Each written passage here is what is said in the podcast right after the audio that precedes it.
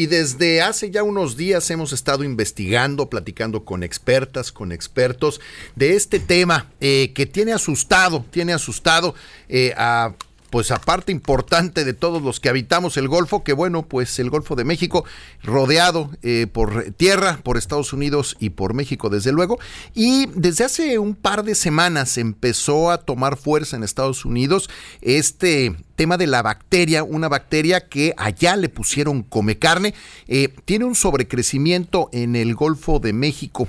Eh, ojo, ya van más de 100 personas que pierden la vida en Estados Unidos precisamente por esta bacteria.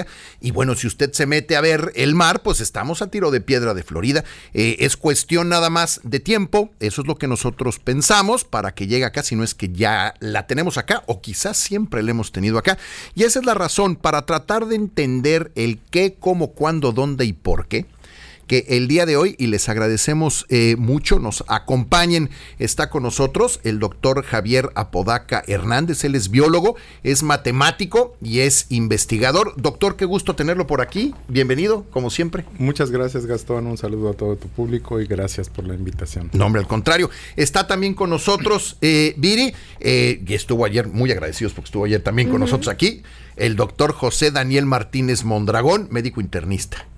Muchas gracias por la invitación. Gastón, Viri, un placer estar de nuevo con ustedes. Es un tema delicado. Y vamos a escuchar eh, la doctora Celia Alpuche Aranda. Ella es infectóloga pediátrica, es doctora en microbiología del Instituto Nacional de Salud Pública. Ella es encargada del Centro de Investigación sobre Enfermedades Infecciosas. Es una eminencia en el mundo. No crea que nada más aquí en la colonia, en el mundo. Vamos a escuchar, no, no tuvo oportunidad de acompañarnos el día de hoy aquí, pero platicamos con ella hace un par de días y bueno, así es como la presentamos.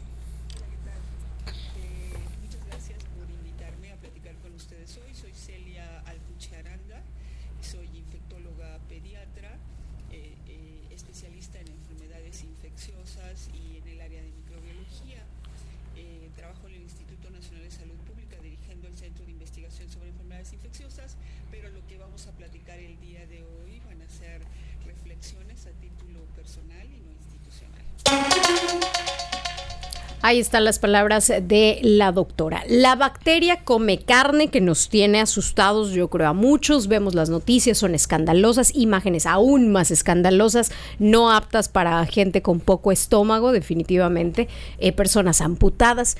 ¿Qué tanto tenemos que tener cuidado en Yucatán por esta situación. Pero antes de entrar a esa pregunta ya más cercana a nosotros, vamos a entender de entrada qué es una bacteria come carne, doctor. Bueno, pues realmente este, esta bacteria que ahorita está sonando mucho es el Vibrio bulnifuctus. Esta bacteria pertenece a un grupo de bacterias eh, que es, por ejemplo, el, cólera, que es también el vibrio cólera. El vibrio viene de, un de latín que significa vibrar y bulnifictus precisamente herida. Esta bacteria que está sonando demasiado presenta tres presentaciones clínicas. Tiene tres presentaciones clínicas. Un cuadro diarreico, una diarrea aguda que puede ser pues una diarrea común y corriente hasta un cuadro gastrointestinal severo un cuadro que se le llama septicemia, que es una infección sistémica, una infección en la sangre que tiene repercusiones por la respuesta disregulada que tiene mi cuerpo sobre una infección y algo muy grave que presenta este, este tipo de casos, que es un, un cuadro clínico que se llama fascitis necrotizante, que como su nombre lo dice, hay una necrosis, un daño específicamente en la fascia, que es, que es este, un tejido celular subcutáneo muy profundo. Entonces hay una infección de esa parte de la piel y da una respuesta sistémica muy fuerte que lleva a trombosis de las, de las extremidades y la infección pues está en todo el cuerpo y esto trae muchas repercusiones eh, mortales. Ahora me voy a ir un pasito antes si me permiten para entender perfectamente bien a la bacteria. ¿Qué es esta bacteria? Eh, hay miles, millones de bacterias supongo, doctor Javier Apodaca. Sí, dentro de la biodiversidad eh, de los microorganismos existen muchos grupos que son importantes en diferentes nichos y estratos ecológicos. Tenemos la oportunidad de tener esta gran diversidad porque muchos de ellos, la gran mayoría, no son patógenos. En algunos momentos eh, funcionan como comensales, viviendo y conviviendo con nosotros día a día. El caso de esta bacteria en pocas palabras, no habría que preocuparnos si no son patógenos. Si no son patógenos, no. El problema es que por alguna razón que en la mayoría de los casos desconocemos, una bacteria que convive con nosotros se vuelve gandalla y se vuelve mala con nosotros. De repente. De repente, nada más así, ¿no? El caso específico de Escherichia coli o de Staphylococcus aureus es una, son bacterias que viven en la piel, en los ojos, en, en la boca y que ahí están, ¿no? Ok. Y por alguna razón que desconocemos, tiene que ver con el ambiente, con lo que con lo que comemos, con el nivel de hidratación, con la cestría genética, con un montón de variables, decide irse en contra de nosotros. ¿Es el caso de esta bacteria? No, en el caso de esta bacteria, el simple hecho del contacto con algún tejido vivo nuestro es para ella la mayor felici- fe- felicidad porque penetra a través de alguna de algún corte. ¿no? Y Eh, Pero antes de eso, ¿por qué se puso de moda? Porque digo, nosotros nunca habíamos escuchado de esta bacteria. ya, en términos epidemiológicos es importante cuando el número de casos que se presenta es alarmante, ¿no? Eh, casos de infección por este tipo de bacterias existen, pero no al grado que lo tenemos al día de hoy. Ok. Esto comulga mayormente con la capacidad que hemos tenido los humanos de destruir nuestro medio ambiente y se asocia, se correlaciona directamente de manera muy importante con el cambio climático global. O sea, es el calentamiento del agua. El calentamiento del agua eh, nos lleva a florecimientos o a crecimientos ex- extremos de algunos microorganismos en el mar y entonces nos lleva a una sobrepoblación que eh, a mayor medida y presencia, entonces este, la tasa de infección es mucho más alta. Le preguntamos a la doctora Celia Alpuche Aranda si esta bacteria ya está en la costa yucateca y esto fue lo que nos dijo. Vamos a escuchar. Ahí la, ahí está. se va a encontrar siempre en el mar, porque crece en el agua, en condiciones de salinidad, y empieza a crecer más eh, cuando hay calor, o sea, cuando sube la temperatura marina. Eso se ha visto en algunas costas, especialmente en estudios que se han hecho en Estados Unidos, que en los últimos, ah, alrededor de los últimos 20 años, que se ha visto un sobrecalentamiento de las aguas marinas, que hay un incremento del crecimiento de este tipo de bacterias.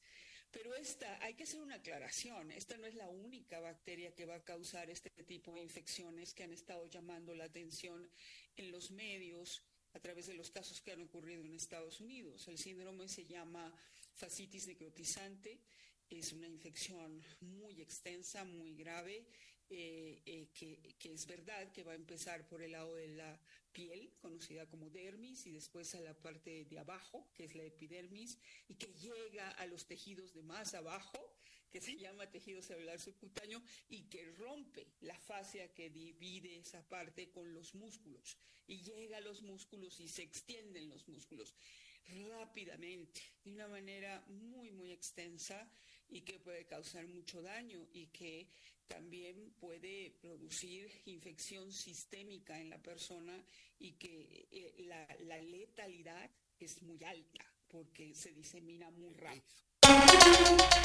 ¿Qué es, doctor José Daniel, una fascitis necrotizante? Que aparentemente esa es la parte eh, grave. Correcto. Eh, la fascitis necrotizante es una infección de la piel de te- y de tejidos blandos. Es un grupo de infecciones en las que se encuentran, por ejemplo, los abscesos, la celulitis, la erisipela y la presentación grave es la fascitis necrotizante. Es una infección profunda que tiene repercusiones sistémicas y, y precisamente entra en este grupo que le llamamos sepsis que mi cuerpo con en respuesta a una infección hace una respuesta disregulada que baja la presión arterial, tiene la capacidad de eh, destruir órganos y la gente fallece de eso. La fascitis necrotizante es prácticamente, si no se trata, mortal en el 100% de los casos. Eh, eh, doctor, déjeme entender. Entonces, esta bacteria, yo me meto al mar con una cortada, porque traigo abierta ahí. Y a mí de chico me decían, te cortaste, échate al mar, porque el mar cura todo. Que ahora pues, se asusta uno, porque además lo que estamos Las heridas, escuchando. pero nada más del corazón. Eh, nada más porque las bacterias están ahí, son muchas y han estado ahí todo el tiempo. Entonces, esta bacteria se me mete a la herida y ¿qué pasa? Pues mira, Gastón, realmente para la fascitis necrotizante eh, no es la única bacteria, ni siquiera la más frecuente. Aquí en, en Yucatán, yo hice mi especialidad aquí en el Hospital Orán. Todo el tiempo veamos casos de fascitis necrotizante. No es la más frecuente. eh, hay gente que no se mete al mar y le da fascitis necrotizante. Hay muchos factores de riesgo. Gente que padece diabetes, gente que padece enfermedades del hígado. VIH, algún tipo de, de, de inmunosupresión, los hacen más frecuentes. Sí, precisamente para esta bacteria en específico es un factor de riesgo tener vivir en una costa. Pero eso ha sido siempre. Ok. No, no, es, no es algo de ahorita. Inclusive, gente, ha habido casos que se hace pues un interrogatorio más específico, gente que come comida este, fresca del mar, O sea, cruda. Cruda, El- el un ostión, marisco. por ejemplo. El ostión. Y abre el ostión, se corta, entra la bacteria y le puede dar fascitis necrotizante por esa vía de entrada. Ahora, ¿eso qué es? Porque vemos algunas fotografías que son muy desagradables a la vista. Sí. Ahora que lo menciona con lo de la diabetes, no sé si estoy, estoy mal, pero se me hace un símil del pie diabético ya muy grave. Se ve similar, ¿no? Pues eh, puede ser, sí, realmente es una infección profunda, ambas son una infección profunda. La, la diferencia estaría en la afección sistémica, la afección de todo el cuerpo, ¿no? El pie diabético normalmente, en, obviamente en algunos casos, es algo más localizado, pero la infección de la fascitis necrotizante se inflama los tejidos profundos y la piel puede verse un poquito roja por enfrente, por arriba, y no va a haber una diferencia clínica. Yo a simple vista no puedo decir, este paciente, por lo que veo en la piel, tiene una, una infección superficial o una infección muy profunda. Pero los pacientes que ya tienen infección profunda tienen repercusiones sistémicas gravísimas. Son pacientes que se ponen muy, muy graves en cuestión ¿Qué de es, horas. una, ¿Qué es una repercusión sistémica? Por ejemplo, que se caiga la presión arterial, que el paciente tenga disminución de, de la frecuencia cardíaca, aumento de la frecuencia respiratoria. Pero entonces, eh, le interrumpo, Doc. Entonces, ¿por qué le llaman doctor come carne? Pues es un término para mí en particular y desde mi punto de vista muy personal demasiado alarmante, ¿no? Ok. La bacteria por sí no es de que yo la cultive y le dé de comer carne, ¿no?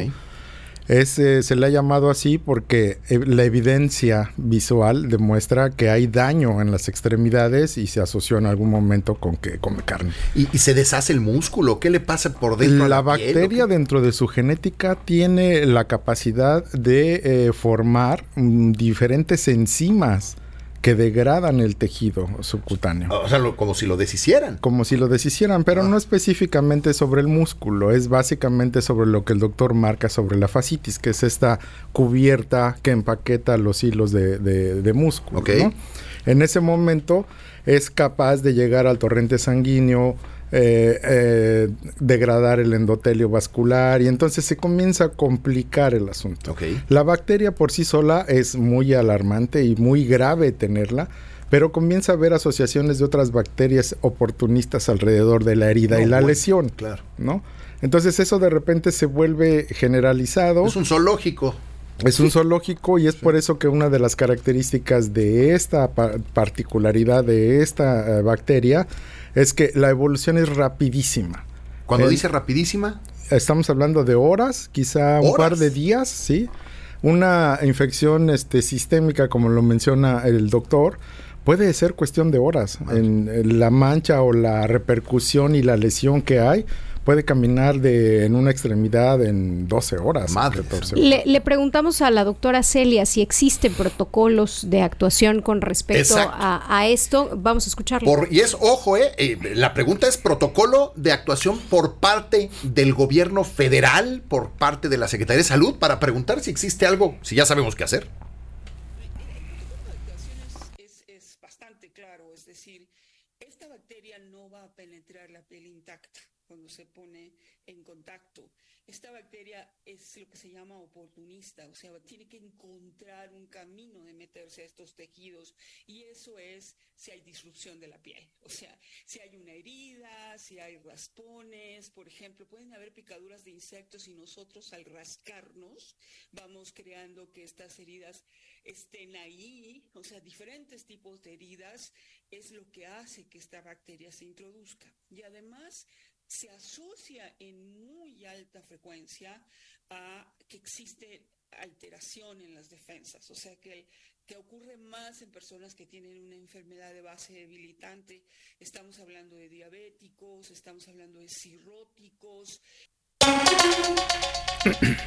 Doctor, ¿qué mata? ¿Qué es lo que nos mata? Bueno, lo que, lo que mata es la toxicidad de la sangre. La, la sangre realmente eh, la bacteria llega al torrente sanguíneo y tiene repercusiones muy, muy importantes en, en el corazón, por ejemplo. Vale. Puede caerse la presión arterial.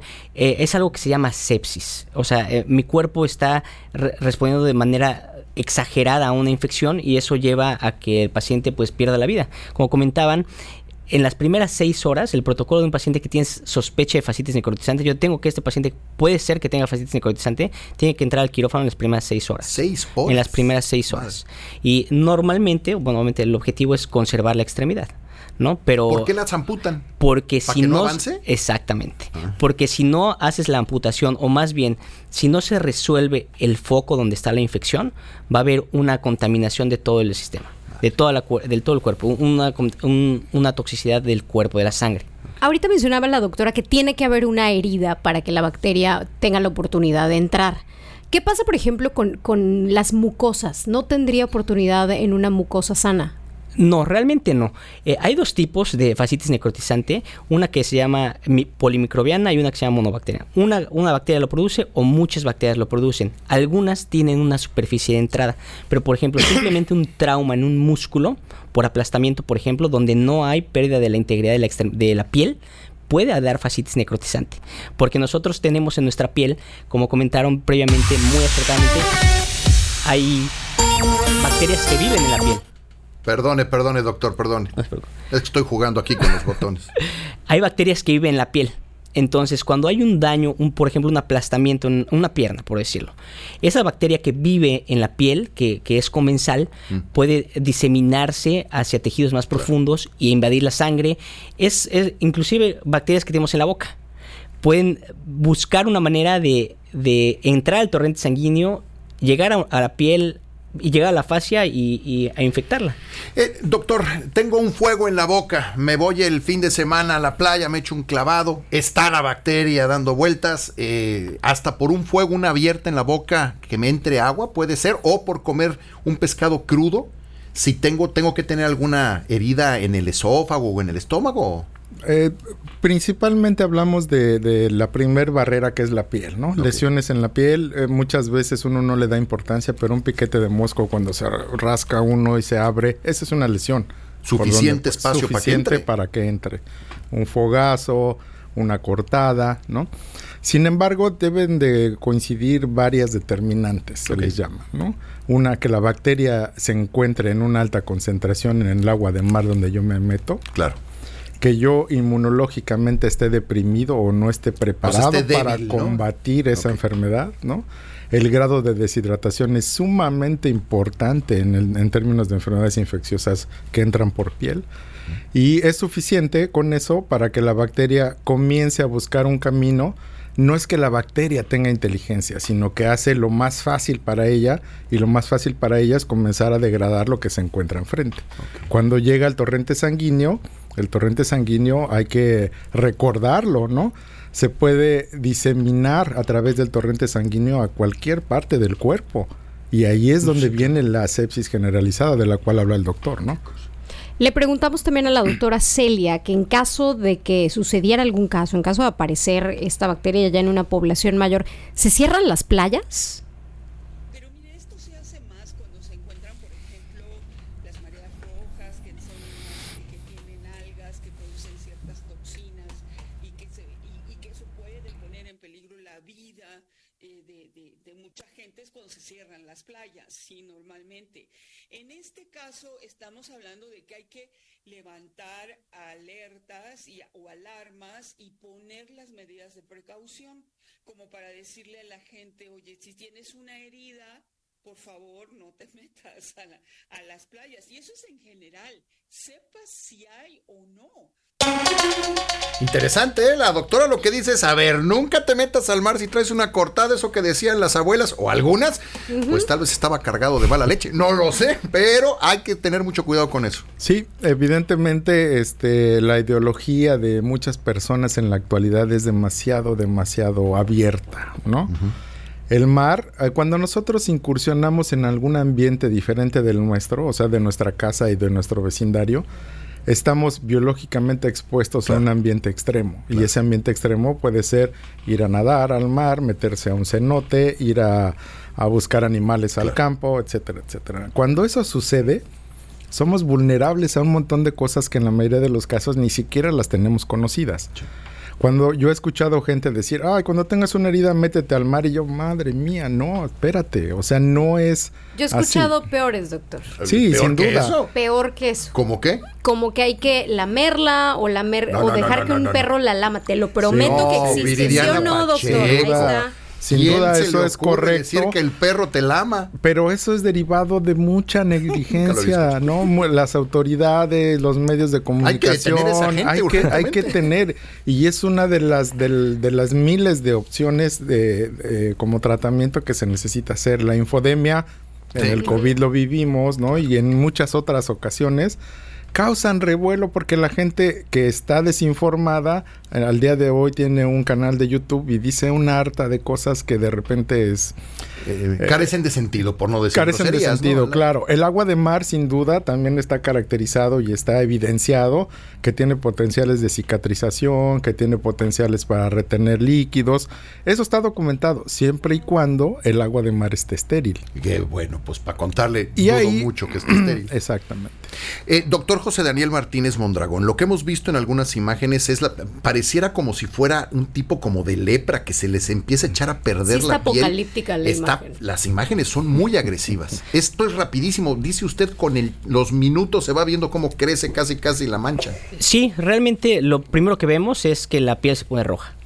Y inclusive el paciente puede tener o mucho dolor o no tener dolor porque se destruyeron los nervios de la piel. Madre. Entonces, lo más frecuente es eh, enrojecimiento de la extremidad y que salgan ampollas, que se revienten, que, pero no, o sea, ya cuando en etapas muy tardías, cuando la necrosis ya subió, ya se está echando a perder los tejidos más superficiales de la piel, es cuando vemos esas imágenes eh, como que se cae la piel. O sea, si ya lo vimos, quiere decir que ya avanzó bastante. Quiere Ah, decir que sí, puede, quiere decir que normalmente no, las etapas tempranas no vamos a ver que se caiga la piel. Podemos ver una ampollita o que se esté muy rojo, mucho dolor, pero no, no, O sea, no ya las tarde, imágenes ¿no? muy tú aparatosas. es, ¿ya, ya se te hizo tarde? Sí. O Y sea, tam- hay que, perdón, hay que recordar que la bacteria busca penetrar en los tejidos más profundos para lograr diseminarse. Pero abajo, en el andamio celular, digámoslo así, tiene un montón de actividad Proteolítica, rompiendo cosas que se encuentra, haciendo un desastre. Es Como un una desastre. batalla en un bar a las 3 de la mañana, así. En un bar Pero arriba no lo vemos. Ok. Vemos ¿A qué una bares va, lesión. doctor? ¿Han visto en películas? hay, hay una lesión eh, medianamente moderada con enrojecimiento, ¿no? Pero Es- abajo es Pero un abajo desastre. comienza a ser. En, en estos tres minutos que nos quedan, creo que lo importante es, ¿existe, doctores, algún caso documentado hoy en Yucatán de algo como esto, de esta sepsis provocada por esta bacteria en específico? Mira, Gastón, lo que pasa es que cuando nosotros en la práctica clínica nos encontramos con un paciente que tiene fascitis necrotizante, evidentemente hacemos un esfuerzo para hacer un diagnóstico etiológico, intentamos buscar cuál es el, organismo que lo está causando, pero la realidad es que muy pocas veces se encuentra. Se toman cultivos de sangre, eh, la sensibilidad, o sea, encontrar realmente la bacteria en cultivo de sangre es menor al 10%. Cuando se hace una cirugía y se y normalmente pues intenta debridar, quitar el tejido todo. exactamente. Y se hace un cultivo, pero no siempre salen positivos. Y realmente este tipo de bacteria, aunque es muy mediática ahorita, no es la más frecuente que causa fascitis necrotizante. Y seguramente hemos visto algunas, pero no, no se busca o no documentamos cuál es la bacteria específicamente que causó esto. ¿Por qué? Porque no es la prioridad en ese momento. Pero entonces, doctor, ¿eso significa que podemos tener casos hoy y no lo sabemos todavía? Así es, así es. La otra vez volvemos a, a platicar el diagnóstico preciso a nivel de cultivo microbiológico o molecular resulta ser el, el tendón de Aquiles de todo el mundo, ¿no? No sabemos porque cuando llega un caso a la clínica, en la clínica vemos los eventos, ¿no? Pero no sabemos quién está causando eso. Ese es un problema, no solamente en fascitis necrotizante con esta bacteria, en muchas enfermedades, en demencia, en muchas cosas sucede este tipo de... Doctor, recomendaciones entonces. Le hago la pregunta directa. ¿Me meto al mar este fin de semana o no? Lo- lo- la mejor recomendación es si tienes una herida no te metes al mar. Pero también... En términos generales en, en la términos vida. generales De aquí- en la vida. de aquí claro. adelante. Eh, tatuajes, eh, ¿Tatuajes? piercings, este, na- nada que haya comprometido la barrera eh, de la piel, debes meterte al mar. Recientemente. Re- recientemente. Ah, el sí, tatuaje sí, o sea, ya tiene un año. No, ya no, está. no, tatuados sí, sí, ya nunca más van a nadar. Y también, este, por ejemplo, donde se junta el agua salada con, con el agua dulce, es un lugar también muy frecuente, inclusive más que el mar. Allá en San Bruno hay un ojo de En agua. Celestún, en el Corchito, o sea, en ese tipo de lugares hay No que tener cuidado porque también este, existe la bacteria en esos, en esos ambientes. Doctor Javier Apodaca, Es- ¿nos sí. metemos o no nos metemos al mar? Eh, Sí, métanse sin ningún problema. No hay documentación en este momento y lo dejo muy claro. No hay documentación ni reporte alguno de caso por esta Confirmado. bacteria en Yucatán, confirmado. Ahora, no por eso no deje de lado las recomendaciones del sector salud ni la de autoridad de salud. No coma mariscos frescos, no se meta si tiene una cortada, no se meta si no tiene a qué meterse, ¿no? Es muy importante decir, bueno, yo voy a ir, pero si no tienes a qué ir, por favor, no, no aumentes el riesgo de algo que está latente por ahí a un nivel muy pequeño y de repente yo voy porque muchas veces ni yo ni yo mismo sé que tengo una lesión. Sí, claro. Un piquete de mosco donde no lo puedo ver, me lo rasco y yo paso desapercibido. Sin embargo, cabe aclarar que esta bacteria, como miles de bacterias, tienen potenciales biotecnológicos fuertísimos. ¿A Sí, qué me refiero ¿eh? con esto? Tienen capacidades, esta y otras, de sobrevivir en ambientes anoréxicos, con poquita concentración, con mucha concentración De- de, de- de oxígeno.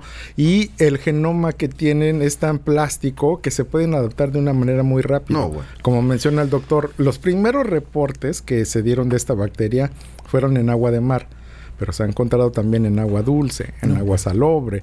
Dijeron que es de agua caliente, pero también tolera las aguas frías. Entonces, la plasticidad de un organismo bacteriano es amplísima. No juguemos con este tipo de riesgo. Eh, pues ahí tiene los consejos eh, y pues un agradecimiento por lo que nos han ayudado a entender y ya lo escuchó, de verdad, si se tiene que te meter al mar, no conozco a alguien que se tenga que meter al mar, digo a menos que seas buzo, ¿no? Pero fuera de eso, pues Pescador. Tengamos cuidado, ¿no? Y no seamos el primer caso. Este, este es un caso muy, muy importante a lo que menciona Viridiana. ¿no? ¿Pescadores? Los Sí, pescadores son hombres de mar que trabajan en el mar. Puede ser que cuando ingresan al mar no tengan una lesión, pero dentro de su práctica. Pero al salir sí. al salir y están en contacto todo el tiempo con el agua de mar. Ese es el personal de eh, alto riesgo, ¿no? Doctor Javier Apodaca Hernández, muchísimas gracias por su visita. Gracias Siempre a ustedes por la con invitación. Bueno, doctor José Daniel Martínez Mondragón, muchísimas gracias. No, hombre, gracias a ustedes por la invitación. Cualquier duda me pueden encontrar en mis redes sociales como drmartinez.interna. Ok. Viri, pues ya aprendimos algo nuevo hoy. Aprendimos que uno, si tiene cortadas, tiene alguna lesión, por favor no se meta al mar. Hay que dejar de creer en estos mitos urbanos de las abuelas y demás, de, de que el mar lo, lo cura todo. Tal vez en el alma, pero en la piel mejor mantener eh, la precaución.